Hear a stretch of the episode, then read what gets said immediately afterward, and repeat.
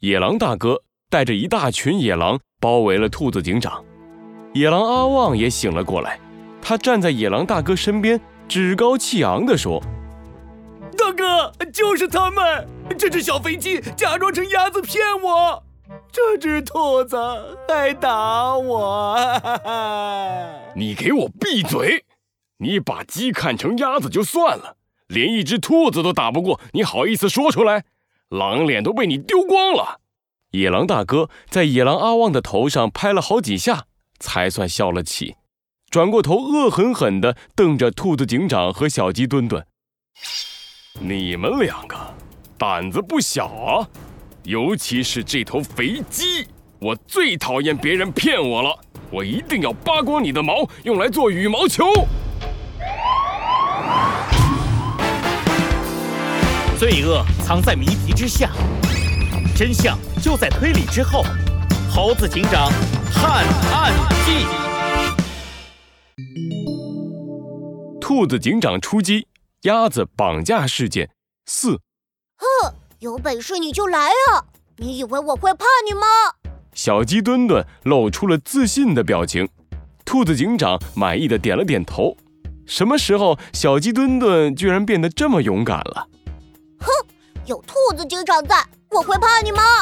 小鸡墩墩，兔子警长，野狼大哥冲过来了，先收拾眼前的敌人要紧。兔子警长回头一看，果然，野狼大哥带着呼呼的风声，飞快地朝他们冲了过来。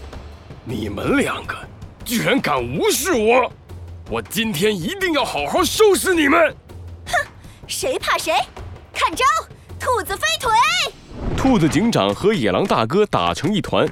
野狼阿旺在旁边，眼珠子咕噜咕噜地转着，打起了坏主意。那边那只兔子，快住手！兔子警长正骑在野狼大哥头上挥拳呢。他回头一看，不好，小鸡墩墩被野狼阿旺抓住了。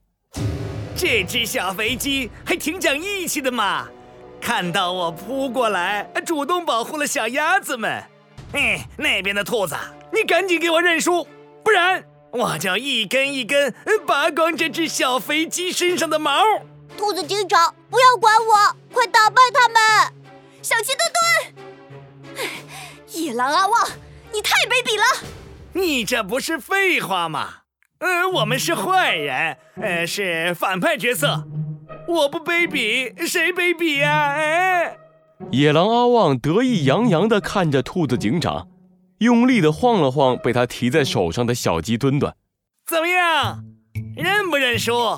我数到三，你再不认输，我就开始拔毛了。一、三！啊，我的鸡妈妈呀！二呢？二呢？二呢？你怎么不数二啊？野狼阿旺飞快地从小鸡墩墩的翅膀上拔下了一根毛，小鸡墩墩疼得眼泪都出来了。野狼阿旺，你，哎呦，你可别怪我哦，谁让我是反派嘛？啊，哈，我认输。兔子警长从野狼大哥的头上跳了下来，任由周围的野狼们把他捆成了一个球。野狼大哥捂着自己被兔子警长打肿的脸，满意的对野狼阿旺说道：“哈哈哈哈哈哈。”干得漂亮，阿旺，真是太卑鄙了。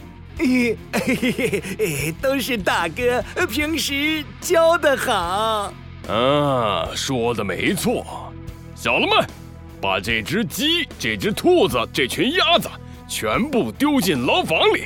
今晚我们把它们通通炖了吃。